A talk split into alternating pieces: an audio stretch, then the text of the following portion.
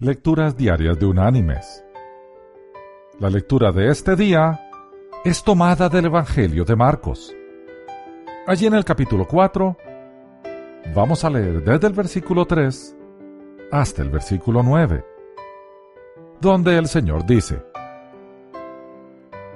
Oíd, el sembrador salió a sembrar, y al sembrar, aconteció que una parte cayó junto al camino, y vinieron las aves del cielo y se la comieron. Otra parte cayó en pedregales, donde no había mucha tierra, y brotó pronto, porque la tierra no era profunda. Pero cuando salió el sol se quemó, y como no tenía raíz, se secó. Otra parte cayó entre espinos, y los espinos crecieron y la ahogaron, y no dio fruto. Pero otra parte cayó en buena tierra, y dio fruto, pues brotó, creció, y produjo a treinta, a sesenta y a ciento por uno. Entonces añadió, El que tiene oídos para oír, oiga. Y la reflexión de este día se llama De una semillita. Esta historia tiene más de un siglo.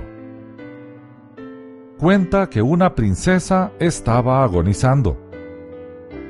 En su lecho de muerte, pidió que su tumba fuese cubierta con una gran piedra de granito y que alrededor hubiese otras piedras sellando la lápida. También dio órdenes de afianzar las piedras con abrazaderas de hierro. A pedido suyo, la lápida llevaría escrito. Esta tumba, comprada para toda la eternidad, jamás deberá abrirse. Aparentemente, durante el entierro se metió en la tumba una bellotita. Al tiempo empezó a asomarse un brotecito en medio de las piedras. La bellota había podido absorber suficiente alimento como para crecer. Después de varios años de crecimiento, un robusto roble se levantaba entre las abrazaderas de hierro. El hierro no pudo con el roble y sus raíces lo rompieron, dejando al descubierto la tumba que nunca debía abrirse la nueva vida se abrió camino desde el lecho de muerte con una semillita. Mis queridos hermanos y amigos, todos los días tenemos infinidad de oportunidades para aprovechar un nuevo comienzo. Generalmente, los nuevos comienzos se inician cuando alguna otra cosa termina. En nosotros también es así.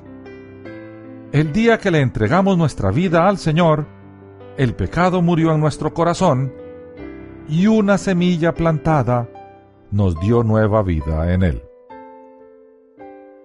Tal vez no haya sido accidental que el robusto roble, que es uno de los árboles más altos y fuertes del mundo, se inicie a partir de una pequeña semillita. La palabra de Dios también se siembra como una pequeña semilla en nosotros. Luego florece y finalmente se hace como un roble en nuestra vida. Es así como nuestro Señor lo diseñó y es así como el creyente florece. Con su palabra.